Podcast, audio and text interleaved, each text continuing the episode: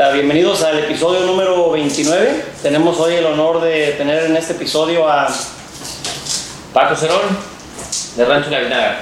Álvaro León, de Rancho Las Cuatas. Buenísimo, señorones, muchísimas gracias por aceptar estar aquí con nosotros en una charla, en una plática de lo que es la charrería, que es un deporte que nos apasiona y ahora sí que a veces se platica que es un tipo hobby, pero sabemos claramente que es un estilo de vida, ¿verdad? es algo que, que lo vivimos diario y, y lo vemos con nuestras familias.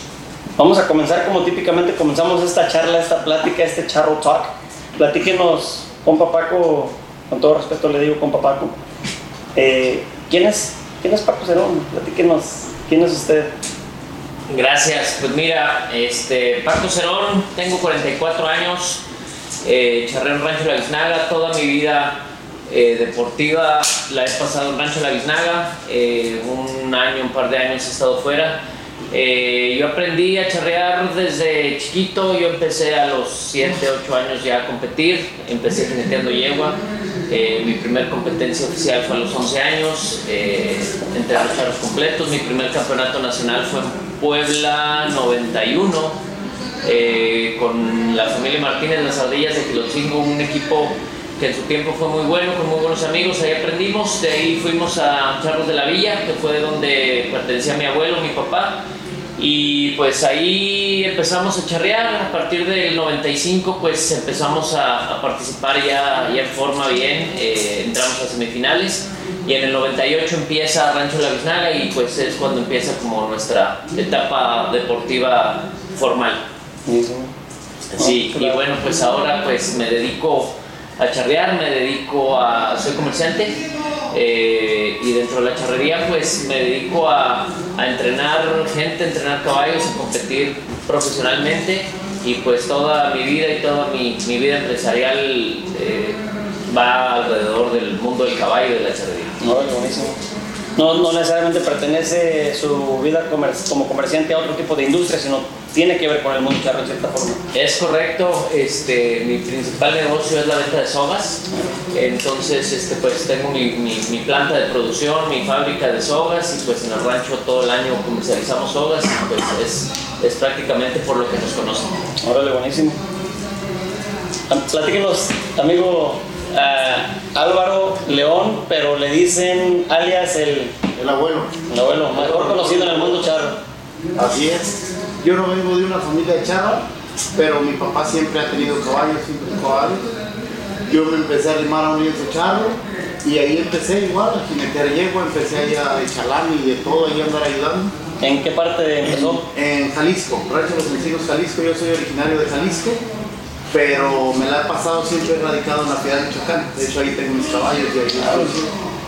Yo empecé con Rancho Los Encinos, luego empecé ahí con equipos de la Piedad, ahí en Michoacán. Estuve ahí con Felipe Hermosillo, con los Jaime Vallecillos. Empecé con Adolfo Torres ahí en Los Encinos, que eran los que había ahí. Y luego ya de ahí me fui a charrear a Irapuato, con Ladito. No muy lejos de ahí tampoco. a Irapuato. Y luego de ahí estuve con Valle de Santiago. Y luego ya me fui a Charros de Cuauhtémoc. Estuve tres años en Charros de Cuauhtémoc. Y ya de ahí a Regalos. Estuve siete años en Regalos. Y este, actualmente estoy en Rancho Las Patas. Yo empecé como jinete yegua y pasador, que era lo que, hacía. Y ya al final, pues ya me quedé nada más coleando y es a lo que me dedico, a poner cables de. Órale, buenísimo. ¿Conoce ahí bien el área de la Piedad, esa área más o menos? Sí, sí, sí. Yo soy del municipio de Churincio, Ah, un rancho que se llama La Noria, ahí en Merano, La Piedad y Zamora. Ahí sí estamos, buenísimo. Entonces, su fuerte es obviamente poner caballos en colas, tanto como compra y venta, o igual la gente puede mandarle a usted un caballo. Regularmente ya tengo casi los clientes que, que tengo, recogen un caballo y me mandan otro. Ya lo ocupado. así. Pero sí, algunos pues este es lo que hago, me dedico a eso, a poner caballos. Y también de los caballos que estoy compitiendo, de los que traigo que son míos, este, igual de ahí algunos los vendo y así. Oh, qué chulada. Para los que están viendo este podcast, eh, como pueden ver, estamos en un lugar, se puede decir, único, histórico. Estamos aquí en el camerino de Pico Rivera Sports Arena. Eh, acaban nuestros compañeros charros de ser partícipes anoche en el coledero de las estrellas, ¿sí? aquí en Pico Rivera. Platíquenos cómo es su experiencia aquí en Pico Rivera, Es la primera vez que vienen al clásico, me imagino que el amor ya ha venido anteriormente. ¿Qué, ¿Qué, piensa usted de este evento? ¿Cómo la ve? Sí, pues yo creo que este evento pues es un evento muy bueno, es un evento esperado en Estados Unidos y también en México. Yo creo que muchos de los que venimos a competir venimos por el gran ambiente que se, que se vive, por el gran nivel deportivo que se vive en estos coleaderos. Son coleaderos muy competidos, son coleaderos con mucha expectativa porque pues son coleaderos donde se manejan muchos premios, entonces vienen muy buenos coleadores de aquí de Estados Unidos y vienen también los mejores coleadores de, México, entonces al final del día es una competencia pues muy esperada y muy, muy reñida, ¿verdad? Sí. Es un coleadero que, que cada año que venimos lo hacen mejor organizado, lo hacen más grande, lo hacen con mejores premios, entonces pues cada año se vuelve más atractivo. Creo que eran 200 coleadores anoche, ¿no? Sí, según escuché, para el año que entra van a ser 250, 260. Oh, buenísimo. Platíquenos, ¿qué piensa usted? ¿Cómo ve donde andamos ahorita? No, no, no, aquí está, ya en Estados Unidos los coleaderos están muy, muy de moda y el nivel ha subido muchísimo. El 2018 me tocó la suerte de ganar el coleadero aquí del Clásico de las Américas y yo he seguido viniendo así cuando se puede o que no tenemos ya compromiso con el equipo, cuando hay coleaderos acá. Y la verdad que sí, ayer me tocó de número uno y, fallé la primera cola y, y pues ya no llegas. Gracias a Dios mi hermano pasó a la final, esperemos mañana le vaya bien. Buenísimo. ¿Cómo se llama su hermano? Luis León. Órale. Alias el Canelo. Alias el Canelo. ¿Él anda charreando aquí en Estados Unidos o en México? No, el año pasado charreó con Hacienda del Valle. Ah, ok. También allá en el Congreso y ahora le está ayudando ahí, está charreando con Rancho San Isidro, Tamaulipas. Ah, ok. No, qué chulada. Entonces falló, eh, bueno, no falló. Falló la primera cola. Sí, sí, sí. Sí, era el número uno y salí, traía un caballo muy bueno de los de Hacienda del Valle, de Don Juan Rodríguez un caballo que tiene poco que llegó para acá, que yo, yo me lo mandaron a hacer de colas. Y este, salí muy a gusto, tan sabroso que me fui a levantón y, no pasé la pata. No pasé la pata y ya hasta me estaba cayendo ahí, pues ya. Sí, la verdad es que estos coleadores no te permiten error, son coleaderos que, bueno, pues con tanto coleador bueno, ayer lo que platicábamos el abuelo y yo, este, cuántos coleadores van muy bien con 25, 26, 27 puntos que están nomás a una media para entrar a la final y pues terminan con un 6, terminan con un 0.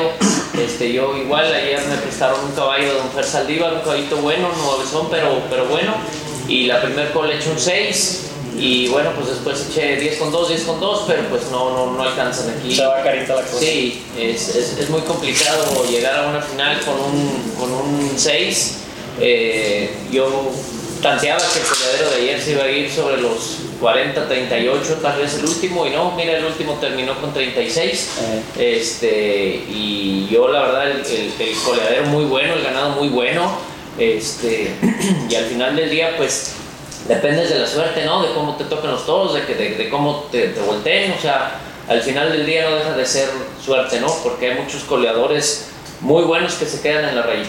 Sí, saben de que usted acaba de tocar algo bien importante, que el tipo de ganado es una chulada de ganado, la verdad, pero no te permite un error. Aparte que la competencia está buenísima, que eran muchos coladores, pero es un ganadito que tienes que andar con las pilas bien puestas y tus reflejos al 100% simultáneamente para lo que vas a hacer. Sí, sí, claro, es correcto. Este, desde que empezaron a organizar este coleadero, que empezaron a mandar los videos del, ganado, pues un ganado de excelente peso, es un ganado muy de, parejo. de, muy parejo. Yo, yo felicito a los organizadores porque de verdad este, un coleadero excelentemente bien organizado, bien ordenado, bien fluido, con un ganado extraordinario, todo el ganado con cola, o sea... Bien, bien. Muy bien. A mí me tocó charrear el miércoles y aventé la primera una contraria y luego aventé una 10 con 1 la tercera me amencé, o sea, tiro nunca pude acomodar mi caballo, andaba más quiadito para la tercera y no, estaban tan rápidos. Incluso te amarrabas y yo los sentía blanditos los toros, limpiecísimos, sea, completamente. Pero yo ese día que charré el miércoles me levanté a las 11 de la mañana, en cuanto me cambié nos vinimos, charremos en la segunda y es imposible decir andaba al 100% cómo, o sea, y yo pienso que lo ideal es llegar aquí un día antes de tu competencia, o sea, acomodarte, establecerte y luego ya prepararte para lo, que sigue. El rendimiento y, y, lo que vas a entregar a la hora de tu competencia yo pienso que es importantísimo. La preparación. ¿Usted qué piensa? Sí, claro, pues esto como cualquier deporte, pues debes de prepararte, debes de descansar, debes de, de estar al 100% entrenado físicamente y pues eh, si andas desvelado, si andas desmañanado, pues evidentemente tu rendimiento va, va, va a mermar. Sí. En inglés hay un dicho que dice Your day starts the night before, que tu día comienza la noche antes. Son dichos que se usan mucho en los temas de superación personal y preparación y para lo que vayas a hacer. Y ya sea que vas a ir a trabajar, a un deporte, tú preparas toda la noche antes y es muy más probable, estás aumentando las probabilidades de que te vaya mejor en lo que vayas a hacer al siguiente día. Y, y dice un orador, si no pregúntale a uno que se ponga pedo la noche antes. Sí, es correcto. Pues al final del día, yo creo que tu rendimiento y tu desempeño, pues es el reflejo de, de- de tu entrenamiento, ¿no? Y de tu preparación en la semana. Si tú estás bien preparado, pues evidentemente tienes más posibilidades de que te vaya bien en la competencia. Sí, sí. ¿Y charreando cómo andan? Pues bien, este, preparados con, con- ganas y con miras al nacional, ya es en 15 días, este, pues con mucha charrería, ahorita pues va- viene terminando la temporada, fue el cierre de todos los campeonatos importantes, de la excelencia, del millonario, de, los, de las diferentes ligas, y pues yo creo que todos los equipos con, pues con el objetivo de, de quedar campeón nacional, ¿no? que al final del día es lo que todo el mundo quiere, lo que todo el mundo anhela, lo que todo el mundo sueña, entonces este, pues con ganas de, de estar listos para la, Para para la grande. fiesta grande. Se acomoda bien ese torneo para que puedan venir, o sea, con otras fechas de otros torneos, como acaba de decir, ¿verdad? Que- Esta vez sí, porque regularmente siempre se empalmaba con el Excelencia, con las finales de la Excelencia. Ahora por lo del Congreso y todo lo que va a ser antes también, este, se recorrió una semana y ya quedó libre este fin que este, tuvo chance de venir. Muchísimos se vinieron casi todos los corredores de, de. Sí, claro, y qué bueno que, que, pues se coordinaron para que no se empataran las fechas, porque pues, obviamente todos queremos estar presentes en los dos campeonatos, ¿no? En todos los campeonatos buenos, pues uno quiere estar participando en todos. Ay, los premios te emocionan. Tan buenos los premios. No, ya la bolsa estaba muy, muy tentativa acá y, pues yo creo que dicen, no, ya vienes a robar. No, pues todos venimos Ah. con esa intención de ganar y, y todos tienen la posibilidad. Incluso yo pienso que los que están compitiendo contra ustedes que vienen de México, que pues, obviamente todos los consideramos unos profesionales, si uno como competidor entra en ese colegiado pensando que ya vienes a robar, pues tú mismo ya estás perdiendo. Claro. Ya no, o sea, yo pienso que en su momento dado, en cierta forma, pues así aplica la suerte y la preparación de cada quien en tu caballo. Son muchos factores, obviamente. Hay veces que anda uno enrachado también y cuenta muchísimo lo que acabas de decir de los caballos. Es difícil para los la mayoría de los que vienen para acá, igual que cuando los de aquí van a Sí. a México y que les prestan caballos que no son En lomarse un cuaco en dos días, en un día, o sea, que en mí eh, no es el caso y no fue de la cola por los caballos porque son caballos que yo mismo he tenido allá, que yo he hecho y todo. Pero hay muchísimos coleadores también aquí en Estados Unidos ya, hasta el nivel de los caballos, ya la gente se ha preocupado por comprar, por traer caballos buenos y hay mucho nivel, muchos coleadores de acá que ya están topando res.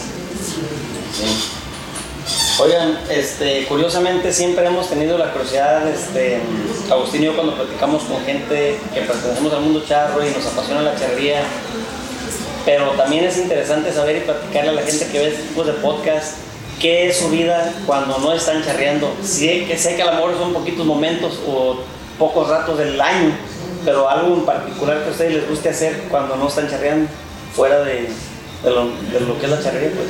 Claro, pues mira, yo en mi caso, este, mi familia, eh, pues normalmente eh, siempre programo mi semana en base a las, a las charreadas, eh, dependemos de los entrenamientos, pero siempre procuramos pues andar con los niños, andar con la familia, eh, cuando se puede darnos una escapadita, un viajecito, este, a la playa, pues en fin, yo creo que eh, pues una vida equilibrada tiene que ver con todo, ¿no? Tiene que haber trabajo, tiene que haber familia, tiene que haber diversión, tiene que haber eh, un poquito de todo para que sea una, una vida completa. Pero no es fácil. No, no es fácil, este, yo creo que eh, pues lo primero es la familia y en base a eso pues ya se, se, se organiza todo lo demás, ¿no? Yo creo que eh, pues si estás bien en tu casa, estás bien en tu trabajo, estás bien en tu, en tu competencia, entonces yo creo que al final del día eh, la charrería como deporte pues tienes que estar bien en todos los aspectos, ¿no? Y si estás bien este, pues en tu familia, en tu negocio, en tu chamba, pues vas a estar bien compitiendo. Sí. ¿Y algún tipo de actividad fuera de lo que es la charrería que le guste hacer aparte de charrear? Pues a mí en lo particular me gustan todos los deportes. Cuando tengo la oportunidad de salir a esquiar, pues nos vamos a esquiar. Cuando a jugar fútbol, a a mí me gustan todos los deportes. Entonces, este, pues hacemos un poquito de todo. Y te digo, cuando, cuando estamos en la casa, que hay unos días este, libres, pues ahí nos vamos con los niños al cine y ya. Se los ocupa Sí. tiempo también. ¿no? Sí, claro. ¿Los dos tienen hijos entonces? Sí, yo tengo tres, dos niñas y un niño. Ah, ¿Y actividad fuera de la charrería? Pues yo regularmente los fines de semana que me voy a charrear, yo no voy a entrenar con el equipo. A mí me dan la oportunidad de, de no entrenar, llego yo con mis caballos y, y regreso y a chambear. El fin de semana que no hay charreada o algo, regularmente ahí en el rumbo hay mucho para el Lagos, el León, este, la capilla, muchos coleaderos y, y yo pues me apasiona colear. Me apasiona colear y yo el fin que no tengo charreada, que hay un coleadero, pues me voy al coleadero. Ah, Pero igual con el mundo de los caballos. Sí, sí, sí. Algo fuera de ahí, ¿no? O sea, siempre... Siempre. Pero usted sí tiene una actividad que he mirado mucho, lo sigo en Instagram y usted hace lazo americano también. Sí, es correcto. También, este, pues al final del día es un deporte a caballo y es un deporte con soga y, este, y es un poquito, pues de, de- de salir de la rutina. Siempre a los caballos también de alguna manera les sirve. Eh, yo también todos los caballos que tengo de colas eh, los meto a lazo. ¿Es algo, ¿Es algo que le ayuda a un caballo de colas? Fíjate que para mí sí, yo creo que, que un caballo cuando eh, los caballos de colas pues es muy rutinaria su, su- vida, ¿no? Es este, hacer siempre lo mismo, entonces cuando los cambias de actividad pues de alguna manera maduran y, se distraen un poco de lo que siempre, siempre hacen. Normalmente los caballos que yo uso para colear los uso también para lazar y me funcionan perfectamente. Y caballos que esté poniendo en colas, eh, le ayuda el que primero los, los ponga también en el cajón para salir. O sea, me imagino que tanto ahí comen ansias un poquito como en la puerta. Sí, ¿Cómo exactamente. se, es, se muy, es muy similar la presión que tiene un caballo de colas con un caballo de lazo. Este, digo, eh, eh, la cabeza que deben de tener deben de ser fríos en la puerta y deben ser rápidos en la, carrera, ¿no? Es muy, muy similar el- eh, la presión. Entonces, eh, yo creo que al final del día, pues es entrenamiento y trabajo con ganado. Entonces, un caballo que tiene la cabeza para trabajar en las colas, este, tiene la cabeza para trabajar en, en el lazo. Normalmente se ocupan caballos, pues, este, eh, fríos, que, que- que sepan llegar, que tengan buena carrera, que tengan buen hocico, que, se- que- tengan buen lomo. Entonces es algo muy, muy similar el, el lazo americano a, a lo que necesitas para un caballo de colas. ¿Y funciona mejor un header o un hitter para colas? Yo creo que un header, porque normalmente los headers son un poquito más grandes, son un poquito más poderosos. Eh, yo creo que los, los healers son un poquito más chaparritos, un poquito más calientitos. Entonces, la verdad es que yo tengo caballos de colas que los uso para cabecear y para pialar y me funcionan perfectamente. Más bien depende un poquito de la habilidad del caballo. Pero va identificando cosas en el camino. Sí, sí, sí, claro. No, qué chulada. Platíqueme de su familia, compa. Dice que tiene niños, yo tengo cuatro hijos también. Sí, yo tengo dos cuatitos. De, de hecho, justo hoy cumplen ocho años. Ah, pues Una niña y luego van a ver, una vez aquí. Los mando un abrazo y los quiero mucho y felicitaciones. Ahorita ya andan allá. ¿Cuántos años? Ocho años. Órale. Los dos niños. Un niño y una niña. Ah, ok. Y tengo otra de cinco. Ah, ok. Son los cuatro los mayores. Sí. Y vienen más en camino a lo mejor. Pues no sé, eso ya lo hablar Que se bien. acumulen en la semana. Yo tengo cuatro y yo siempre quería este, seis o más. Dale, cariño. Mi esposa incluso perdió cuatro, fíjese. Tuviéramos ocho.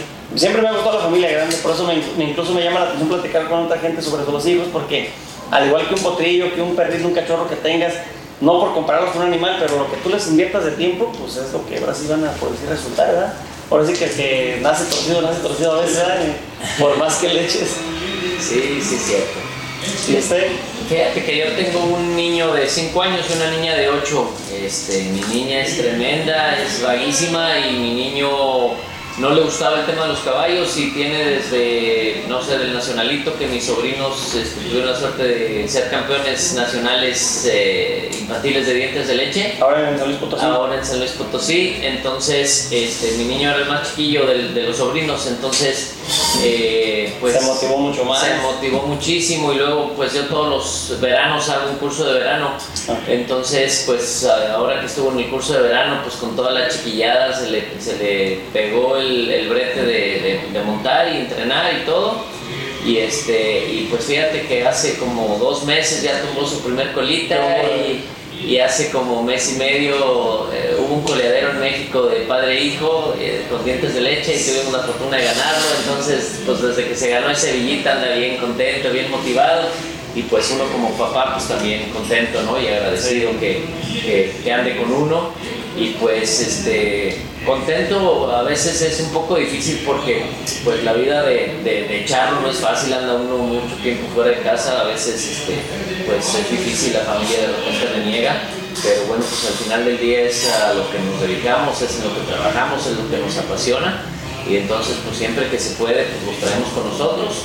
Desafortunadamente bueno pues a veces hay viajes lejos no así acá California yo, yo estoy en el centro del país a lo mejor siempre pues voy muy seguido a Guadalajara y pues siempre son 6 8 horas de viaje y pues ya los niños en la escuela ya no es tan fácil traerlos con uno todo el tiempo pero pero bueno siempre que se puede pues ahí andamos y fuera de Estados Unidos y de México ustedes charrísticamente hablando, han ido a otros países sobre la charrería, hablando del tema de charro, o sea, o exhibiciones o cosas así, nada fuera de... Sí, fíjate que bueno, pues yo a lo largo de mi vida he tenido suerte de ir a varios países, me ha tocado ir a Chile, a Argentina, a Cuba, eh, fui a Qatar, a, fuimos a, a Europa también a dar unas exhibiciones. Este, pues, casi siempre son exhibiciones en, en ferias este, ecuestres o, en fin, sí, sí, sí, hemos tenido la suerte de, de salir. Sí. ¿Y a Colombia no ha ido a colear? No, no, yo no he salido más que aquí a Estados Unidos y me... Pero le llama la atención si saliera un invite para allá o algo, a lo mejor... Pues es totalmente diferente la... Pero hay, hemos mirado que han ido charros a colear también, Sí, sí, o sea, representando... De hecho, hasta aquí también han venido ya como así como, como colombiano. Sí, de hecho me faltó decirte Colombia. Ah, ok. Este, hemos ido a un par de mundiales allá, Colombia, a Cumaral, este, a Villavicencio, en fin. Sí. ¿Qué, ¿Qué es el tipo de caballo que usan más allá ellos? No es el cuarto millo, sí. Es el caballo, pues sí, es el corto de millar, este, pero bueno, pues siempre un poco con las mezclas del, del caballo criollo de ahí, ¿no? Este, pero... Pero son más calientitos, ¿no? Pues lo que pasa es que el coleadero en, en Colombia y en Venezuela es un, es un poco más rudo. En el- por, ejemplo, en, Col- en Venezuela, no sé si has visto los videos de cómo colean en Venezuela, este, es, le dicen arrobacola. Entran, el, el toro sale por en medio de, de la manga y, y son cuatro los coleadores que se ponen y se pechean los caballos entre ellos y el que creo que el, que el que agarra la cola de más abajo es el que tiene derecho a tirar el toro. Entonces no me sé muy bien las reglas, pero entonces es, es- la verdad es más brusco el, el- el- la forma de colear porque pues es, es no solo el contacto físico con el toro, sino es pelearte con los otros tres caballos para ver quién agarra la cola, ¿no? Y, y normalmente pues es ganado cebú de 450, 500 kilos, que, que, pues es eh, más larga la manga, entonces son caballos con a lo mejor con un poquito menos rienda de la que estamos acostumbrados acá en México, pero también tienen líneas de caballos muy valientes. Y más peligroso, pienso yo. Me ha tocado, en, bueno, la es en Colombia, donde lo tumban en una ocasión y luego tienen otra oportunidad para volverlo a tumbar y cosas así. Todo lo que le gusta pues más que nada al coleadero es curioso ver cómo en otros países también se acostumbra, pero a diferente estilo, pues, ¿no? Sí, es correcto. Allí en Colombia este, pues, existe lo que es la campana, que, que para nosotros lo que viene siendo la redonda contraria, ¿no? La de 8 puntos. Ah, ok. Allá es la caída más Cara. Más cara. Y ahí hay, hay otra que es campanilla, creo, este, que es la doble redonda contraria. Entonces tienen pues dos o tres oportunidades para tirarlo según el área donde, donde lo tires y, y cuenta diferente eh, puntuación. Entonces, al estilo de colear de ellos, que, que normalmente no se accionan, sino como que le dan una doble vuelta a la, a la cola y se apoyan sobre el caballo, ellos más bien como que desbalancean el toro, no se accionan en la pierna como tal. Entonces la forma de, de tirarlo de 8 pues para ellos es más fácil y cuando uno va a colear allá pues es eh, a, a la forma de que coleamos nosotros es más difícil hacerle la, la redonda. Sí, sí, sí. Y allá usan brea también. Eh, no, usan, usan cal creo. Sí, Interesante, ¿no? sí.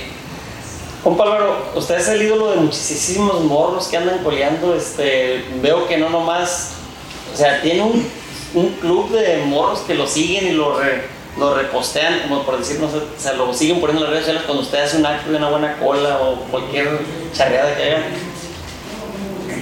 Platíqueme qué se siente tener recuerdos que un club de fans que no, no, pues se siente bonito y qué bueno que, que, los niños y, mucha gente, hay mucha gente que a lo mejor no le cae uno, pero la mayoría y pues uno trata de, de, hacer las cosas lo mejor que se pueda y a veces mucha gente o muchos niños, como dices, muchos muchachillos que me, me escriben o me preguntan, oye, ¿qué un consejo? Oye, ¿qué esto? Eh.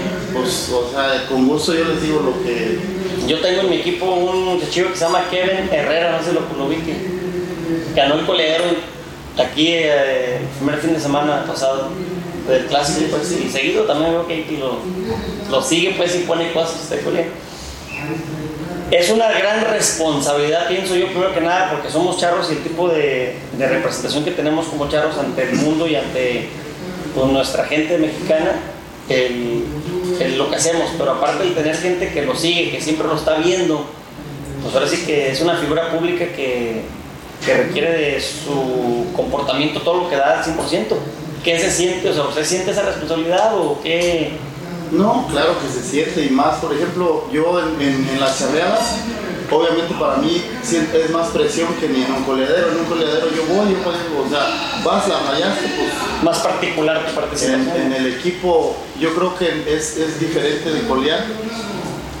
En un equipo yo creo que tienes que echar 30 puntos cada 8 días, arriba de 30 puntos, que te mantengas ahí. Cumplirles con y, eso. Y con eso estás del otro lado. Y en un coleadero no llegas con eso. O sea, en un coleadero sí tienes que arriesgar más la cola a los adicionales, que también la puedes fallar. Pero en una charreada, pues ya igual con que eches una media o 10, o sea, hay que asegurar, asegurar más las cosas. Y es, es muy, muy Tomando en cuenta que no nomás te estás perjudicando tú, pero perjudicas la camioneta de todo el equipo. Y y un consejo para un muchacho joven que vaya empezando, que quiera colear y quiera o quiera perfeccionar su, su coleo, su forma de... Pues son muchas cosas, yo creo que lo más importante es entrenar y juntarse o armarse con una gente que, que les diga cómo, porque hay mucha gente que se ponen a seguir toros y, y, no les dicen están haciendo algo, algo, incorrecto y lo siguen haciendo y se, se, se mañan como la maña. Y ya después es difícil este corregir.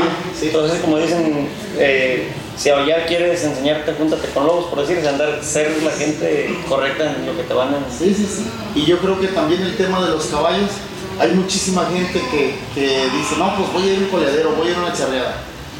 Y se ponen a entrenar ellos, o sea, salen, salen con el toro, lo accionan y lo pasan y lo pasan. Y a la hora de la charreada del coleadero, pues el caballo ya te está ganando, lo que sea.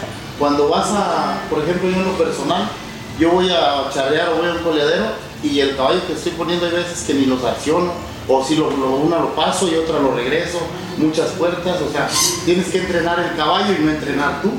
Cuando al, caballo que vas a competir, si tienes más caballos y, y, es alguien que uno lo entiende, porque yo me dedico a eso, día he hecho colas de, de a fuerza que las tengo que echar. Pero hay gente que si tiene dos o tres caballitos, pues en el que va a usar para chalear, que, que ponga el caballo y no entrenar ya en los demás, en los otros caballos en ese que entrene sus accionadas y todo. O sea, es muy recomendable que cuando, si vas a charrear el fin de semana, vas a ir a un colegio de competencia el fin de semana, el caballo con el que vas a usar, no dar todas tus salidas de práctica iguales en el aspecto de que a los 20 o 30 lo destapas a todo lo que da y en otra por decir irte con él, toro, todo el camino, o sea... Claro, le vas mezclando, le, das puertas... Para que igual el caballo no se. Lo sacas de atrás, lo sacas de la puerta, el chiste es que el caballo lo tengas dominado. Distraído a que no siempre va a hacer nomás lo que él quiere, sino que puede ser de, de muchas formas hay muchos igual que ya los como que los mecanizan a, los mismos movimientos al, mismo lado siempre o ya el caballo lo sacan de la puerta y le dan vuelta y este ya llega luego luego a recargarse. Cuando vas a salir que va a salir el toro si el caballo porque se pare de manos o, algo tiene que tener presión o sea si, si tiene la presión en la boca se va a levantar.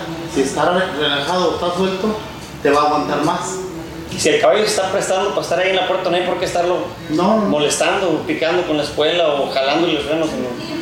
al paso de tantas charreadas, de tantas colas, los caballos se te van prendiendo y todo, pero les tienes que, que gobernar el pico bien, que el caballo tú lo pares y lo hagas para atrás, que llegues y vas a abrir las puertas, hay veces que vas a, o pides el toro y el caballo ya está atento queriéndose ir y lo quieres detener, pues ya te va a ganar y ya no sales a gusto. Es que el caballo esté entregadito y que recibas el toro más a gusto. Usted colea con la mano, con, a- ¿cómo agarra la rienda usted? Porque eso es un estilo de cada quien, de De- cómo... depende, depende del caballo, pero regularmente yo mi rienda, la mi rienda siempre la agarro así y recorto un poquito más esta. Agarro de aquel lado del micrófono para que se vea esta mano. Yo agarro la rienda así Ajá. Y esta, esta meto, dejo el dedo aquí. y La manquea por dentro. ¿no? Cuando emparejo esta también para que quede parejita, pero ya me queda así. Y le traes un poquito el caballo. A la pura salida, nomás en la salida, ya en el camino, ya como re- la, la traigo manqueada, pero esta también la recorro, o sea, no queda tan suelta. Hay veces que mucha gente también la agarra así y esta rienda la deja muy suelta. Entonces, en el camino el caballo va corriendo con el cuello hacia afuera. Y, y lo del cuello es nada más en la, en La salida, puerta. en la salida, en la puerta que reciba, que te dé un poquito el pico y ya en el camino sí tiene que correr derecho. Ya acomodas tu rienda, ya... Sí, a mí me gusta mucho que los caballos salgan con la mano derecha. Yo siempre busco que mi caballo corra con esta mano. Hay muchos estilos y muchos, muchas formas diferentes y, y algunos nos funcionan unas cosas, a otros otras. ¿Usted cómo agarra la rienda? Sí, es correcto lo que dice Álvaro. Yo la agarro igual que él, este, pero siempre dependes del caballo, porque hay caballos que son mucho más sensibles, hay caballos que tienes que hacerles más presión, hay caballos que tienes que flexionarlos más. Ahorita tu pregunta que hiciste de qué le recomiendas a la gente, yo creo que eh, muchos de los errores de la gente que va empezando a, a colear, para mí son dos. Uno, que quieren aprender a colear normalmente en un caballo también que está aprendiendo a colear. Entonces tienen que a- eh, enseñarse a colear en un caballo que ya sepa colear para que les ayude un poquito el caballo. ¿no? Y se escucha mucho a veces el, el término que se enseñen juntos. Sí, y No eso no puede. Y, y te, y te voy a decir por qué. Porque normalmente la, que no, la gente que no sabe colear o que está aprendiendo o que no tiene mu- mucho tiempo coleando, normalmente lo que se equivoca es en darle las indicaciones correctas al caballo. Porque pues al final del día el caballo termina trabajando por lo que tú le indicas, por lo que tú le mandas. Entonces Sí, hay mucha gente que se pone en la puerta y de repente le jala, el- le, le jala la rienda y de repente le pica las espuelas, entonces el caballo dice, a ver, ¿qué me estás queriendo decir? O, o me estás diciendo que me detenga o me estás picando para que avance. Entonces, cuando, cuando das unas indicaciones equivocadas, normalmente es cuando el caballo no se confunde, no sabe qué hacer, o le metes presión de más y es cuando se te bota la puerta, cuando se te levanta de manos.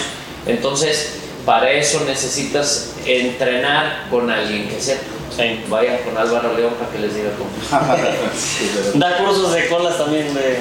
No, no, hay mucha gente que me preguntan o me dicen y que ya hay muchos que han, que han ido al rancho, van al rancho, cuando gusten vengan y yo, ahí hay muchos caballos de colas que... que- Más tipo que lo visitan y platican Sí, y no sí, que gusto. formalmente una fecha para No, un curso de... Es muy No, sí es. importante que, que, que siempre bajen sus talones, que tengan sus, sus talones bien abajo para que no se empinen y que abran el codo. A la hora que te agachas a colear, cuando recibes el toro que vas a agarrar la cola, mucha gente lleva la, la rienda aquí y pues se agachan y no pueden gobernar el caballo. Tienes que abrir tu codo para recortar y... No, ya que estoy en un curso yo ahorita, me cae. ya quiero ir a calarle. Este, te platicaba, eh, yo uso mucho eh, el video para ayudarme a dar las clínicas porque mucha gente cuando, cuando le estás explicando no se da cuenta de lo que está haciendo mal y entonces de repente le pones un video y le dije, mira, fíjate aquí, traes tu, tu mano así, tus hombros aquí, tus piernas así, tus talones así. Y eso fue una manera que, que aprendí a enseñar Con el video. con el video porque alguna vez tomé una clínica de, de team roping en, en- acá en Estados Unidos con un lazador profesional y, y- y es increíble en una imagen la cantidad de errores Que te corrige. Porque te dice, mira, yo, yo lo vi con una persona que estaba enfrente de mí que le estaba explicando, le dice, mira, es que aquí tu rienda la traes así, tu codo lo traes así, tus piernas así, tu rodilla así y traes tus talones así, por eso todo tu cuerpo está así, ¿verdad? Entonces eh, eh, fue una manera muy fácil de explicarle a alguien cómo mejorar. Sí. Sí, yo, yo a veces, pues mi esposa es la que me graba las colas, ¿verdad? Y me manda nomás las que a veces derribo. Cuando me toca fallar una cola, digo, hey, la que fallé. No, no se la mandé. La, digo, pues es la que ocupo ver. Son las que más tienes que que revisar más hay que para ver los errores, ¿no? Sí, es. No, es alguna. Qué padre, como platicó. eh, agarran la rienda igual, por decir entonces. Sí, Ahora, este. Obviamente cada caballo es diferente y cada caballo lo posicionas. usted- o sea, ¿Los dos salen típicamente de la mera puerta o de atrasito? Todo también depende, del caballo. del caballo. Yo regularmente me gusta salir, casi siempre salgo de la mera puerta. De la mera Y puerta. Igual, ahorita, por ejemplo, en el Excelencia o ya en el Millonario, a veces también agarran una rienda como taco. Ok. Que depende del caballo, la agarras o a veces la agarras normal. O sea, pero pues es el caballo es no todos los caballos salen igual ni todos los los coleadores tienen la misma la misma salida. A mí me gusta que mis caballos estén casi derechos en la puerta, que no estén tan metidos Ujú. que siempre el caballo casi esté tocando la anca del caballo en, el- en la Parejita con la a hora barda. de salir, pues nomás levanto la rienda, sostengo la rienda y pongo la pierna para que el caballo salga así, que, me, que me eche la anca hacia adentro. Algunos caballos ya se te empiezan a, a torear en el camino, o sea, de, de tantas charreadas y, y pues ya le tienes que ir manejando ahí, tú se ocupa el caballo más, más presión con la pierna, más sueltito, ya lo, lo vas viendo tú con el caballo. Pero regularmente siempre la puerta es su costumbre de cómo Sí, salir. sí, sí. ¿Y usted? Sí, yo creo que muy similar. La verdad es que siempre el caballo cuando te sale un poquito de frente, para el caballo es más fácil dar un pasito para adelante y flexionarse, casi siempre hacen contacto con el hombro, ¿no? Entonces, si el caballo te hace contacto con el hombro, con la panza del toro, pues vas en tu posición correcta. En cambio, si lo metes mucho, casi siempre pues te recibe el golpe con el cuerno, con la cabeza, entonces pues se te va a ir chillando. Entonces, siempre los caballos, eh, si los vas sacando, o sea, como dices, si hay algún caballo que se te prenda, también tú te tienes que adaptar Tantear. a la puerta de cada caballo, ¿no? Hay caballos que necesitan más presión, hay caballos que tienen que estar más sueltos, hay caballos que salen mejor de atrás. Entonces, tú tienes que buscarle la manera a la que tu caballo sale mejor. Y yo veo como el viejón este Arturo Ibarra, él casi siempre sale de atrás, casi Sí. no importa el caballo que sea, así es su modo, su costumbre de Sí, es su estilo. su estilo. Fíjate que yo en las en los entrenamientos que hago cuando va gente que, que veo muy ansiosa, porque casi siempre los errores que cometes al colear muchas veces es por ansiedad. Entonces, si tú pones el caballo, está, digamos, el shoot, aquí está la barda, está el toro. Si tú pones el caballo a la altura de la mano derecha del caballo con la pata izquierda del toro, esa debe de ser casi siempre tu posición. Entonces, muchas veces les trabajo la, la ansiedad que tienen los coleadores saliendo desde atrás. Entonces le dije, tú vas a estar exactamente en esta posición todo el camino. Desde que el toro está parado, Sí. el toro puede salir caminando o trotando o corriendo, pero tú vas a estar en, esas, en esa misma posición. Y cuando la gente empieza a controlar esa ansiedad, empiezan a colear más fácil, porque mucha gente sale adelante, entonces cuando sales adelante tienes que detener tu caballo, en, en eso el toro, el- en eso el toro va con más vuelo, entonces ahora tienes que apurar tu caballo y cuando haces eso, pues ya vas en los 30, 40 metros, ¿no? Y es cierto que le transmites al caballo esa ansiedad, por decir, lo Sí, claro, desesperas. claro. Este, yo creo que eso va con lo que te dije hace rato, que a veces no le damos las señales correctas a los caballos, porque la mayoría de la gente usa mucho la espuela, y yo creo que para colear tienes que usar mucho el chamorro. Es más, yo es lo que más uso, porque el chamorro es el que te, el, el que, que te indica. O sea, la espuela es nada más para regañar o para apurar en caso de una emergencia. Pero, pero yo creo que el chamorro es el que te hace que el caballo esté en la posición que tú requieres. No, muy padre. Estribos largos, ves? estribos cortos. Pues regularmente yo siempre, yo traigo siempre un punto más corto, el, el- el izquierdo. Pero si los traes muy cortos, batallas para echar la pata.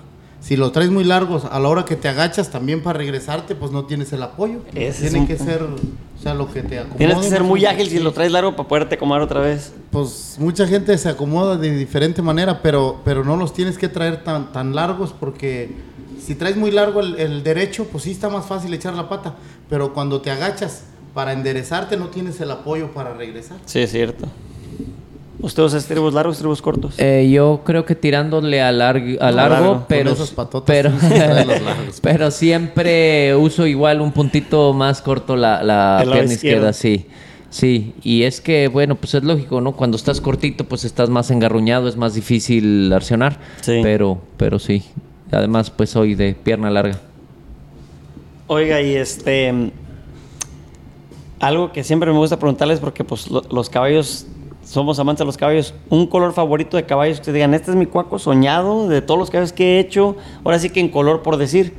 O hay un color que ustedes han identificado que funciona más que otro. Hay dichos, por ejemplo, los narradores que dicen que un cuaco colorado es garantizado bueno, un por decir. No, también hay colorados malos, sí, de Sí. veras, pero, ¿De veras? pero pues, a mí me gustan mucho los bayos y los palominos. Ok. Rayas de mula, cabos negros. Sí, sí, sí. Y palomino color oro. Es su color favorito, Sí. por decir. Ah, yo creo que todos los caballos son bonitos. Yo, yo he tenido suerte de tener, por ejemplo, yo creo el mejor caballo que he tenido ha sido un caballo cremelo. Eh, pues es un color diferente, normal. Casi albino, por decir. albino. Este, normalmente son caballos que en su mayoría son berrinchuditos, que no son tan buenos y ese que yo tuve fue excepcionalmente bueno. Mucha yo nobleza. creo que pues hay siempre colores favoritos, ¿no? Los moros, los grullos, los bayos, cada quien tiene el suyo. Este, pero, pero yo creo que pues los caballos, siempre que les des un buen seguimiento, sean del color que sean, y un buen mantenimiento, van a seguir siendo buenos. Eh, dicen que casi los retintos también no salen malos, pero, pero pues Puede como- ser. No, no, Hay de hay de todo. todo. Dicen que de toda la viña del señor. ¿verdad? Sí, es correcto.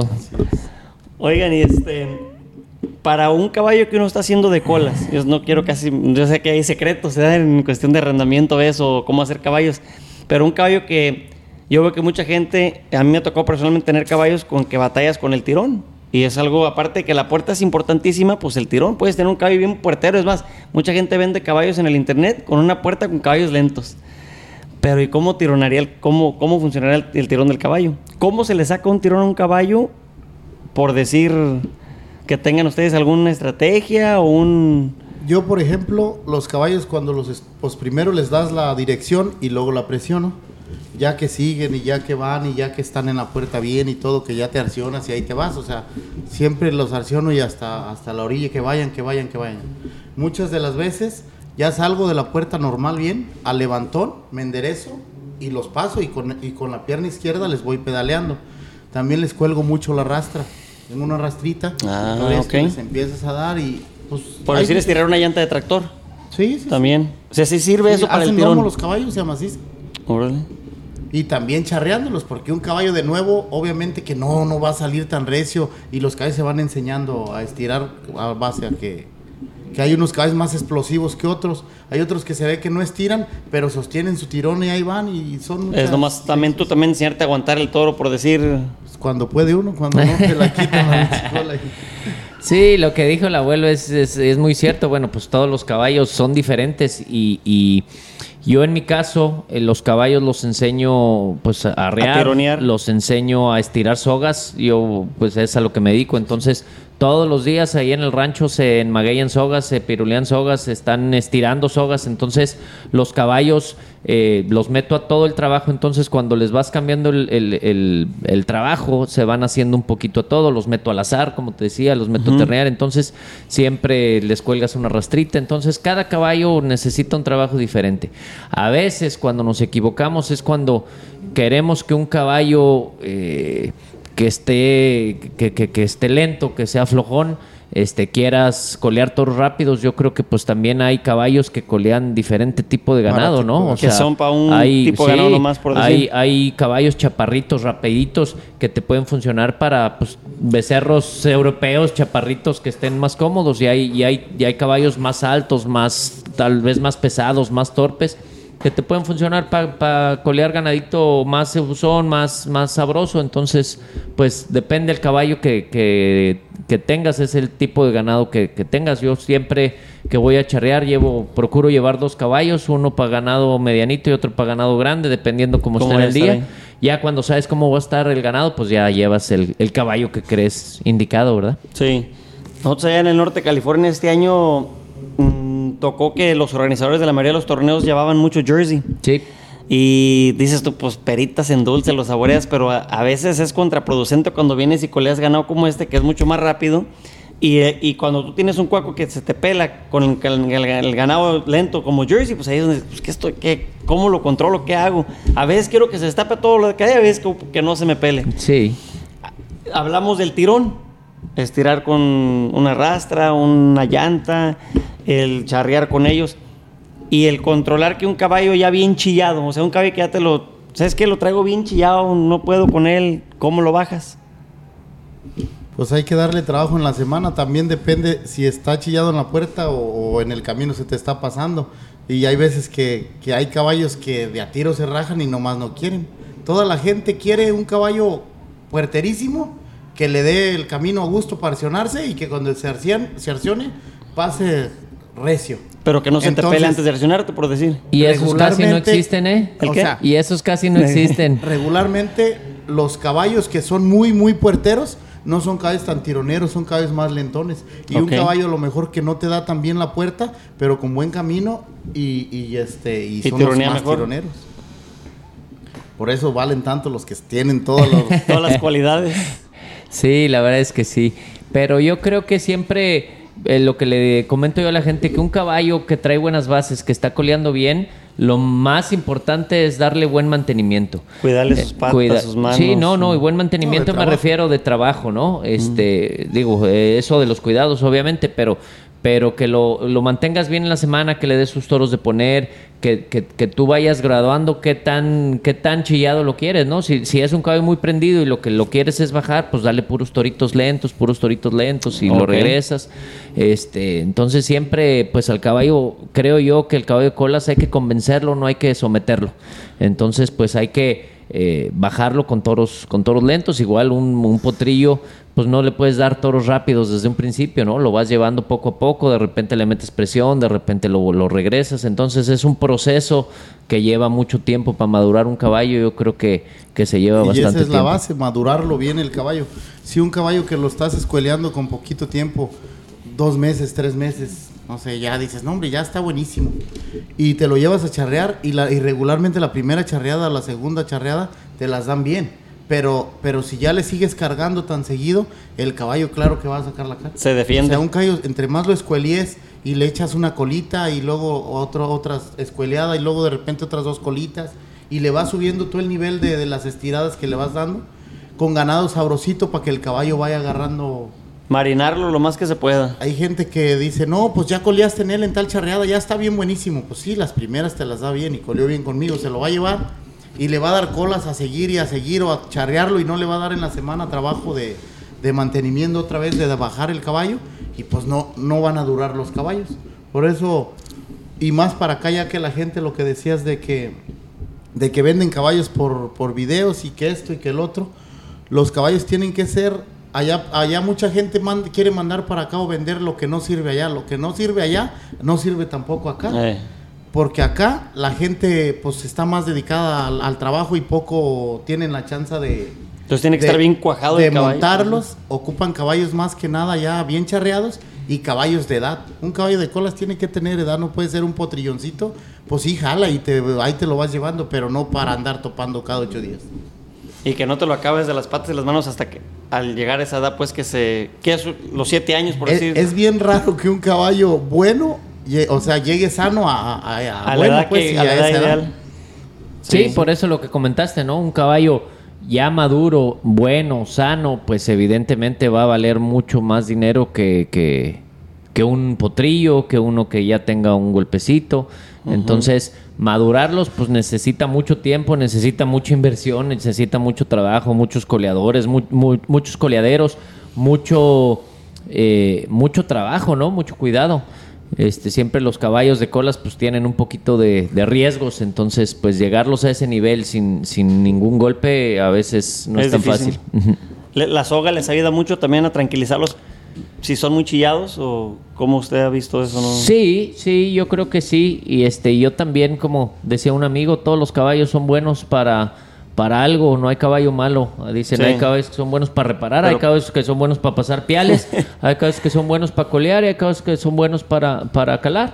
Entonces, eh, yo, yo antes ponía caballos de colas, ahora ya, ya casi no, pero siempre un caballo de cala que trae muy buena rienda, este, lo pones a colear y pues es un caballo que ya trae edad, que está con muy buena rienda, entonces pues normalmente son caballos que, que jalan muy bien.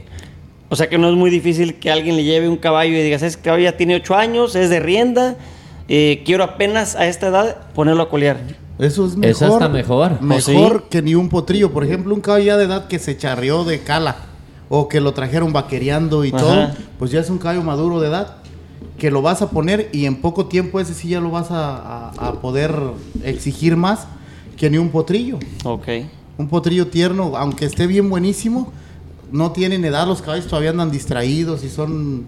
Tienen que tener edad para que ya Eso queden... es, eso es buena idea entonces, llegar un caballo primero a una edad mm, que ande charreando en cala o en terna o en lo que sea, y luego si quieres hacerlo de cala, digo, perdón, de colas, eso te daría un buen resultado. Sí, sí, sí. Lo puedes hacer de colas desde potrillo, nomás no lo puedes estar charría y charría y charría tan, tan, tan, Tan seguido, seguido. tan tierno el caballo.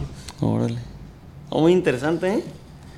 Es que siempre yo pienso que en esta vida na- nadie nace sabiendo. Lo malo es cuando te la das de que ya... No, y te nunca las- termina nunca de termina aprender uno, uno uno y- de aprender. Oye, ya hace, hace poquito escuché un dicho que decía que cuando, cuando llegas a viejo y crees que ya lo sabes todo, ya se te olvidó. Por lo viejo, por la, por la enfermedad del Alzheimer. Lo que el viejo sabe no lo puede y lo que el nuevo puede no lo sabe. es correcto. Oigan, un tema de eh, que este podcast le gusta mucho platicar y compartir, y más que nada por des- desde que empezó todo esto de los charros de acero y la nutrición y el rendimiento físico y el cuidarte, así como uno cuida a un caballo, cuidarse uno. Ustedes realmente sí, por ejemplo, no toman soda o hacen ejercicio, una rutina. Yo sé que usted, compa, dice hasta el día que descanso mueve el coledero. Yo no descanso. Sí, pues regularmente yo me la paso todo el día en el rancho montando y así de que y que me cuide de algo, no yo como de todo y ¿Usted? no, la verdad que no. Sí, yo también, este, como todos, soy muy postrero y no tomo casi refresco y de repente, pues la verdad, yo no tomo nunca antes de charrear. Este, pues yo creo que este medio, pues siempre te invitan a un tequilita, este, después de charrear, sí, con moderación, pero pues yo creo que cuando ya estás compitiendo en, estos niveles, pues siempre tienes que, que hacerlo de la manera más profesional que se puede, ¿no? Entonces, descansar, cuidarte, este, pues yo creo que los excesos siempre son malos y bueno, pues como deportista y como le preguntaste hace rato a Álvaro, que cuando te sigue tanta gente, pues de alguna manera, cuando la gente tiene los ojos puestos en ti, pues debes de ser un ejemplo para, para los chavos, ¿no? Que de Sí. alguna manera este, te ven como, como, como un deportista, como, como una figura. Entonces, pues siempre tienes que ser, predicar con el ejemplo. Sí, no, y no nomás los chavos, uno como adulto también los mira y pues los admira y los respeta y quiere uno obviamente evolucionar a tener un nivel al, al parecido de ustedes. Sabemos que es muy difícil porque aquí la vida en, esta- en Estados Unidos, como usted trabaja uno y es diferente ¿verdad? a, a eso. Pero sí, sí, yo soy muy fanático de que, digo, hey, todo el mundo está viendo, o sea, ¿verdad? Pórtate a la altura, por decir, ¿verdad? Sí, sí, sí. Bueno, es difícil, somos humanos, ¿verdad? Y- Sí, claro, pues todos te- cometemos errores y pues, este, pero, pero bueno, como dice, siempre tratar de hacerlo lo, lo mejor posible para uno y, y- y para los demás. Sí. ¿Qué día les toca charrear en Zacatecas? A nosotros nos toca el 12, miércoles 12. No, ya, fa- ya falta poco. Sí, y a nosotros el 16, 16 en la tarde. Órale, buenísimo. Tenemos una charreada del día 9 y ya de ahí nos, nos concentramos a entrenar toda la semana para llegar lo mejor posible al Nacional. ¿Cómo ven, qué, cómo, cómo pro- predigen este nacional? El lugar, las instalaciones. No, pues yo Eh. creo que Zacatecas siempre es un excelente lugar para, para los congresos, son congresos Hay- muy buenos. es- Hay mucha afición. Hay mucha afición, toda la gente zacatecana se acerca a los, a los congresos. Este, yo creo que pues hoy eh, son tiempos difíciles, ¿no? Yo creo que en Zacatecas y en muchas En partes de México. lados. Sí. Entonces, pues simplemente este, pues ir con cuidado y Tomar todas las hacer las cosas lo mejor posible y pues siempre eh, yo creo que con el favor de Dios debe ser un nacional igual o mejor que todos los que ha habido en salga Deportivamente, bueno, pues hay muchos equipos muy buenos, ¿no? Yo creo que este, este año hay cuatro o cinco equipos este, favoritos como todos los años y bueno, pues uno, uno que a veces no está dentro de esos cuatro o cinco favoritos, bueno, va con la ilusión de llegar y, y los nacionales siempre son muy sorpresivos, entonces pues yo creo que todos vamos con la ilusión de, de llegar a las finales y, y llegar hasta donde más se pueda. Sí, sí. Lo mismo que el coleadero, todos vienen a la misma ilusión, ¿verdad? ¿Ya viste que hay un coleadero en el nacional? Sí. Van a meter un coleadero al nacional. Escuché que van a... No he visto la convocatoria, pero es creo la primera vez que hacen un coleadero de este, de este modo. Creo que son seis días de eliminatorias y luego las semifinales o finales por ahí de, del último fin de semana de finales. No he visto cómo es la convocatoria, pero seguramente por ahí vamos a andar. Primero Dios, hay que arrimarnos. pues, Pero que- como, o sea, ¿te eliminas en tu charreada para pasar a un coleadero o no? No creo, No, se va a que los van a hacer en en la noche. ya los- la noche. Ah, Sí, ok, ok, en la noche. Hay uno el día 16 que yo charreo, pues seguramente nos va a tocar ir ese día. Participar ahí. Sí, Oh, qué padre. a ver Sí, qué- pues en el nombre sea de Dios hay que ir con, con todas las buenas, este, mente positiva que da y andar con cuidado. Es lo que se puede aconsejar a todo el mundo que va a ir para allá. Claro. nada. Sí, sí, que Dios bendiga a todos. Familia charra que va a charrar también de ustedes en, en el Nacional. El- su hermano. Mi hermano charrean el 26, creo, ya los, los últimos días, no sé exactamente qué día. Con Rancho San Isidro van a charrear. Sí, y yo pues nomás el equipo charreamos ese día. Mi hermano este año ya, ya decidió dejar de charrear Sí. este, con nosotros, entonces pues nada más la participación el día Ustedes. 16. ¿Damas charras en la familia? No, ninguna. Ninguno de los dos. No. Pero tiene niñas los dos, ¿no? Sí, pero chiquita, la mía Chiquitas, sí. está chiquita todavía. Está bien. Oigan, este. Algo que, que este, siempre me ha llamado a mí la atención sobre la charrería en general. Platiquemos un poquito o, qué piensan ustedes sobre cómo ha evolucionado eh, el representar la charrería. O sea, sabemos que hay, gente de antes, bigotona, bien arraigada su vestimenta charra, bien este. Ahorita, por ejemplo, usted cuando sale de vestirse de charro, usted trae cachucha, usted trae sombrero. Pero desafortunadamente nos toca ver en los lienzos a veces gente que trae cachucha con, los, con la vestimenta charra todavía. Y por lo mismo que estamos hablando que somos que son figuras públicas y son gente que los sigue y los ve, ¿qué ustedes piensan, qué aconsejan, qué cómo ven, cómo podemos mejorar todo eso? Definitivamente yo creo que eh, ese tema es un poquito de falta de información, yo creo. a las Eh, personas que la riegan por decir. Sí, exactamente. Yo creo que, bueno, pues el, el reglamento te dice cómo se ha vestido durante toda la historia, ¿no? Cómo debe de ser, cuál es el traje de gala, cuál es el traje de faena, cuál es el traje de media gala. Entonces hay un reglamento para eso y yo creo que la gente que no lo hace así es porque no lo conoce.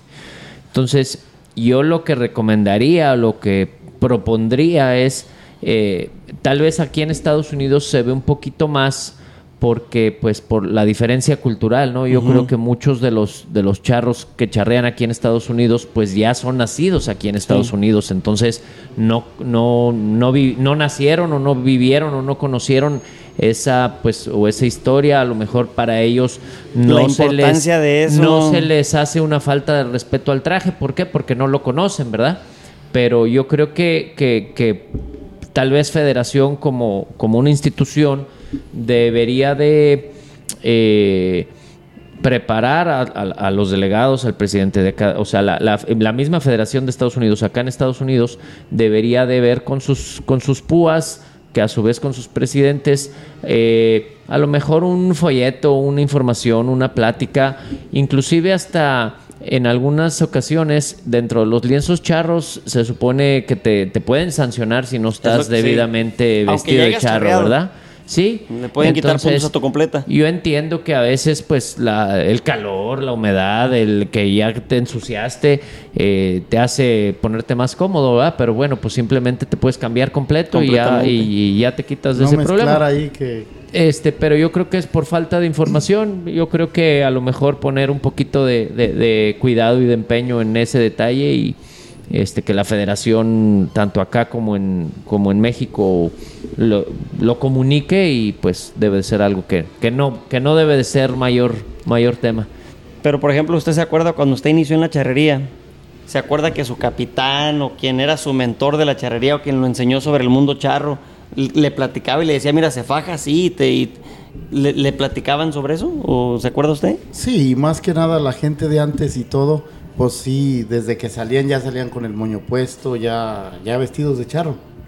Ahorita mucha gente trae su, su pantalón de charro y una playera o una gorra o, o hasta con la camisola y tu gorra y pues Y llegas a un lugar a poner combustible y te bajas así, Sí. tu camino a la charreada y ya. No, y ya hay mucha gente que también ya y toman fotos. Mira, mira nada más el, el- el Sí. ejemplo que están dando y Pues ah, yo pienso que igual los capitanes tienen que ver por sus coequiperos, hey, sigan las reglas, o sea, ¿verdad? que haga un poquito más de disciplina y por parte del capitán o el presidente del equipo, el amor que, el- que les rija algo y que a lo mejor enforzaran eso de, de sancionar. Sí, yo Porque creo es, que un- sí. es una regla, pero no los enforza por decir. Es correcto. Yo, bueno, como yo en el caso particular, yo tanto a mis charros como a mis alumnos, ¿En su como a, en sí, yo a todos, por ejemplo, en, mi- en el curso de verano siempre les doy una tarde de plática de, de, mira, es, la charrería nació así, esto se hace por esto. Mi mamá siempre, pues me ayuda un poquito con ese tema. Mi mamá es muy, muy, muy culta en ese sentido de la historia de la charrería, de la vestimenta de la charrería. Entonces ella siempre me apoya un poquito en, en explicarle a los chavos cómo se deben de vestir, qué no deben de hacer, qué no deben de usar. Y, y yo pues siempre que me acompañan chavos a charrear o, o que andan con- conmigo, que los veo así, y ponte el moño, ey, ponte Eh. la corbata, abróchate bien así, sí. Hace poquito este, me tocó dar una clínica en, en Zacatecas. Y es a lo que me refiero que es por falta de información. De repente, pues llegaban los chavos y, y, pues algunos chavos con las chaparreras arriba de- del, del botín y este y todas aguadas y, y les dije, a ver chavos, antes de que empecemos, vénganse. Este, las espuelas se ponen así, las chaparreras se ponen así. No quiero que anden con las eh, chaparreras aguadas, no quiero que estén con las, las, eh, las chaparreras arriba del botín. Estas van así y así, esto no debe de hacer así. Eh, con el barbiquejo largo, Largo. Hasta, hasta acá, con el barbiquejo acá atrás. Eh, ent- entonces, este, te digo, es, es, es porque desconocen el, el, el por qué, ¿no? Entonces ya cuando se los explicas, al día siguiente todos bien formaditos, bien alineados, todos bien este, arreglados. Entonces, pues yo creo que es un poco de parte de la formación de un charro y como dices, debe de ser pues tal vez el presidente de la asociación, tal vez el, el- el capitán, tal vez Sí. el, el PUA, que, que debe de regar un poquito esa información con, con sus asociaciones, ¿no? Sí, enfor- enforzar más eso ante su, su equipo charro, más que nada. Muchas veces yo lo veo en que a veces no nomás en eso, a veces que llegan a un, a un lienzo y se quejan porque al amor en esta tal, tal, tal torneo dijimos que por apoyar la causa de ese torneo se iba a cobrar en la puerta por parejo, incluyendo a los charros, aunque ya hayas pagado tu inscripción y se ponen groseros y le, oye, ¿por qué no les dijo su capitán? No, pues no, no hubo comunicación, no hubo... Ok. Y esa comunicación es importante. De ¿Cómo te vas a poner a quejarte en la puerta si ya habían quedado en una junta queda? Y, pero los charros no saben. Y, y esa comunicación es importante. Y nunca andar, obviamente, pues faltando el respeto. Claro. Es algo que... Claro. No, pues qué padre. ¿Algo más que me quieran ustedes platicar? Eh, dígame sobre a lo mejor algo que le marcó su vida, charra, en un evento, un algo que diga usted, con esto me quedo, si Dios no quiera me recoge yo ahorita. Fíjate que, híjole, es muy difícil eh, acordarse de alguna en particular de tantas historias que tiene uno dentro de la charrería, ¿no? Yo creo que una de las cosas que más me han marcado a mí en, en lo particular fue una final en el circuito Excelencia Charra que nos tocó competir contra eh, Hacienda Vieja, Rancho Santa María y contra Tres Potrillos. Nosotros íbamos de tercer lugar y nos llevaban muchos puntos. Y en ese entonces un amigo, Beto Goitia, en paz descanse, fue una persona que tenía cáncer. Y pues era una persona que lo desahuciaron y, y empezó a despedirse de sus amigos, ¿no? Fue una situación muy difícil. Y era él era una persona muy creyente y un día me platicó una historia de que, pues, en ese proceso de, de despedirse de la gente y de cómo enfrentar esa situación, empezó a leer la, Biblia y que abrió la Biblia y en la, en, la Biblia empezó a leer un versículo que decía, este, levántate, estás curado, tu, tu, tu labor es difundir la palabra de Dios. Y entonces, pues pasó, ¿no? Y, y al día siguiente, dos, tres días, fue a su chequeo y pasó milagrosamente algo que no los doctores no se explican, ¿no? El- Ya no tenía Ya cáncer. no tenía cáncer, este y no sé, eh, se curó por 10 años más, este desafortunadamente después le volvió el cáncer y ya, ya fue otro tema.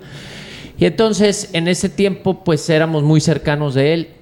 Y, y yo, yo estaba chavo en esa, en esa final.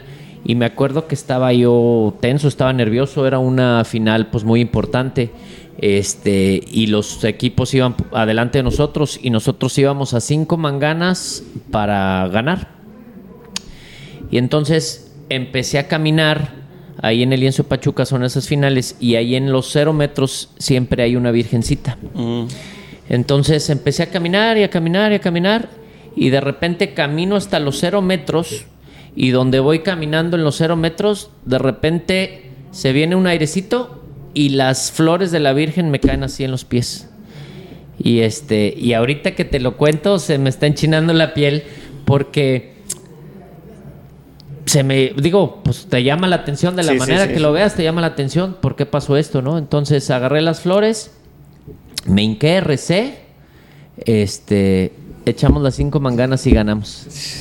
Y entonces me llamó mucho la atención que terminando ese, ese torneo, te estoy hablando que yo estaba en los cero metros mientras los demás equipos estaban Estaban- manganeando. sí, sí. Y la esposa de Beto Goitia estaba en las tribunas, allá, pues allá atrás, en el ruedo, pues yo me, pues, supongo que viendo la charreada. Terminó la charreada y me felicitó y cuando me felicitó me abrazó y me dijo, ¿verdad que sí sirve rezar? Y este y le dije, ¿cómo te diste cuenta de ese detalle cuando pues yo estaba hasta el fondo del otro lado y ella pues estaba del otro lado y viendo la charreada, ¿no? Y, y- y, pues no sé, fue una cosa de esas que, que, pues uno como creyente te, te marca, ¿no? Una yo creo que siempre, necesitas este, a, a- a Dios de tu lado y fue una de esas veces que, que- que estuvo con nosotros. Qué padre, ¿eh? Sí, es una historia bonita. Muy bonita historia. Un pálvaro, algo que a usted lo, lo haya marcado. Pues hay muchas cosas, pues, pero cuando yo empecé en el, en- empecé a jinetear la yegua y pues yo quería jinetear y quería jinetear y todo el año jineteé y llegamos al, al estatal y no, pues que, que no jineteé el abuelo pues para asegurar y metieron una yeguita que salía corriendo. Nada más. o sea, y yo pues me quedaba enojado, la verdad. Sí. Y otra vez venían las buenas y todo, así de yeguitas buenas, encharreaditas, si quieres, amistosas o lo que quieras. Y no, pues yo jineteaba. Llegamos al regional, en esos tiempos que era estatal y regional. Y otra vez, este, no vas a jinetear. No, pues Mm. yo, yo enojadísimo, la verdad. Dije, o sea, en, en todo estoy jineteando. Y, y dijeras tú, echaron una yegua buena o algo y que lo va a tumbar o algo. Pero una yeguita al, al, al galope. Y ya después de ahí, pues yo dije, bueno, pues. Y empecé más y empecé a jinetear las yeguas que sí reparaban ahí en el rancho y todo. Le, no, pues échame esa, échame esa, échame esa. Y llegamos al. Mi primer nacional fue el 2000 en Pachuca. Y ahí jineteé la yegua allá en el Congreso y pues para mí estaba yo. pues, Era el logro ¿no? que usted quería Mi- cumplir. Mi, primer nacional y ya jineteé ahí. Que se le hayan hecho Y igual, ahí pues, ¿no? empecé a. Sí, sí. Entonces, este, ¿cuántos años duró usted jineteando la yegua? Pues duré varios. Yo duré varios. tu- Estuve mucho tiempo este, en equipitos de, de, de doble A, digamos, pues. Y en, en el 2002, cuando andaban Hermano Rivera, que estaba Felipe Hermosillo, Manotas Naveja, este, Don Javier Flores, El Venado, todos ellos, me invitaron a mí para, para ir a, a jinetear el toro y el paso a Rolaro. Estaba el Campeche ahí, Mm. perdón, la yegua, a la yegua y, y al paso ahí. el Campeche estaba en el Toro. Y fuimos a charrear ahí al lienzo de, de los hermanos Rivera. Y este, al día siguiente, pues ya charreamos y todo. Y nos arreglamos, nos arreglamos y todo ya. Y al día siguiente me accidento. Y ya me quebré la clavícula y todo. Y me operaron y duré un tiempo así sin... Pues ya, pues se acabó, ya no me fui para allá. Y ahí ¿Cómo quedó. se accidentó? Me volqué en una camioneta. Ahora. Tuve un accidente y ya me quebré y ya pues ya no ya no me fui a charrear con Hermano Rivera, que era un equipo de los poderosos en ese tiempo. De los más. Y duré como un año y medio otra vez sin charrear. Y luego ya... Pero no empezaba a colear en un equipo.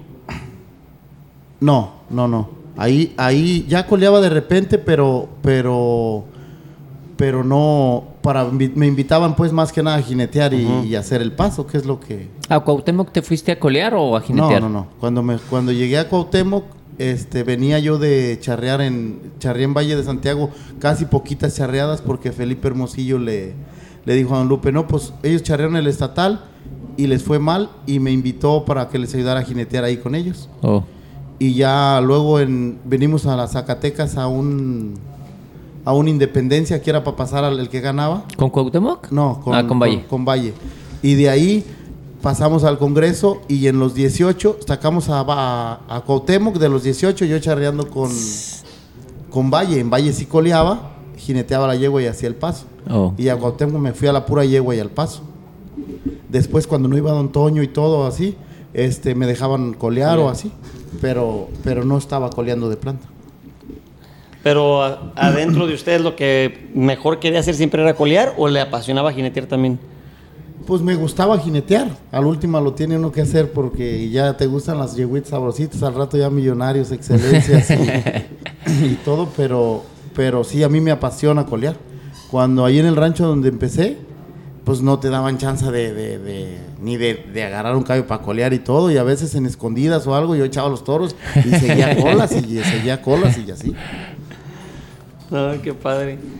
No, pues este. ¿Alguna otra cosa que me quieran platicar fuera de, de lo que hemos platicado hasta ahorita? Lo que tú quieras preguntarnos. Como dijo la canción, tú preguntas, yo contesto. Yo la, yo la mera verdad he aprendido muchísimo y les agradezco más que nada que pues, yo me presté al proyecto de Charro Talk y es imposible no estar nervioso con dos grandes personajes como ustedes porque son como un artista, como que tienes que tener aquí y les agradezco todo. Fue, fue este, ahora sí que es mi segundo, mi segunda charla que hago con, con Charro Talk, mi plática. Ah, qué Y bien. Se las agradezco muchísimo y aprendí aparte muchas cosas. Este, Enhorabuena, no, al contrario, pues agradecidos que nos invitaron. Qué gusto de, de compartir aquí con mi compa Álvaro, un gallazo, un coleaderoso, de los mejores tres coleadores hoy en día para mi gusto. Y este, y pues un gusto siempre convivir con ustedes, estar aquí. Gracias. Lo veo a este hombre cada 8, 15 Nos días en coleaderos y, y, y la verdad que nos llevamos muy bien, somos amigos y se siente un gusto aquí de estar. No, pues yo pienso que esa palabra es la principal de la charrería. Somos amigos, ¿no? La amistad es lo que ahora sí- Claro, claro. lo máximo en el mundo charro. Sí, yo creo que eso es para mí lo que más vale de la charrería, que puedas llegar a cualquier lado de, de- de México y que tengas, de México y de Estados Unidos, Sí. que tengas amigos y que, eh, pues ahora que vinimos a, a- a California, eh, pues eh, antier que nos recibieron, que fuimos a entrenar y que subimos ahí un videíto, este, pues mucha gente, hoy andas aquí en California, lo que se te ofrezca, aquí está tu casa, aquí hay caballos, lo que se te ofrezca, ¿verdad? Entonces yo creo que pues las amistades que hemos logrado eh, a lo largo de la vida pues es lo que vale la pena de la charrería.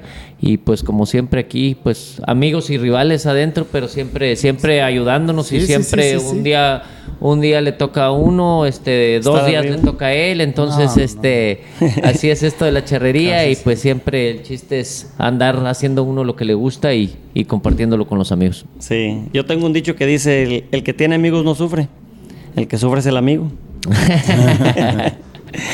¿Dónde lo podemos encontrar en las redes sociales? Eh, Paco Cerón con K es mi Instagram, este Francisco Cerón González, este mi Facebook y ahí estamos a sus órdenes para lo que se les ofrezca. Muchas gracias. Si es para sogas mejor. Sí, cómo no. Álvaro León 110 en Instagram y Abuelo Ranch en Facebook. 110, ¿qué significa? ¿Privado o...? Privadito. Ya está. andar mejor que al 100.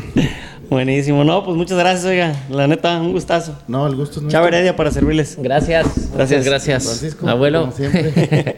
un gusto.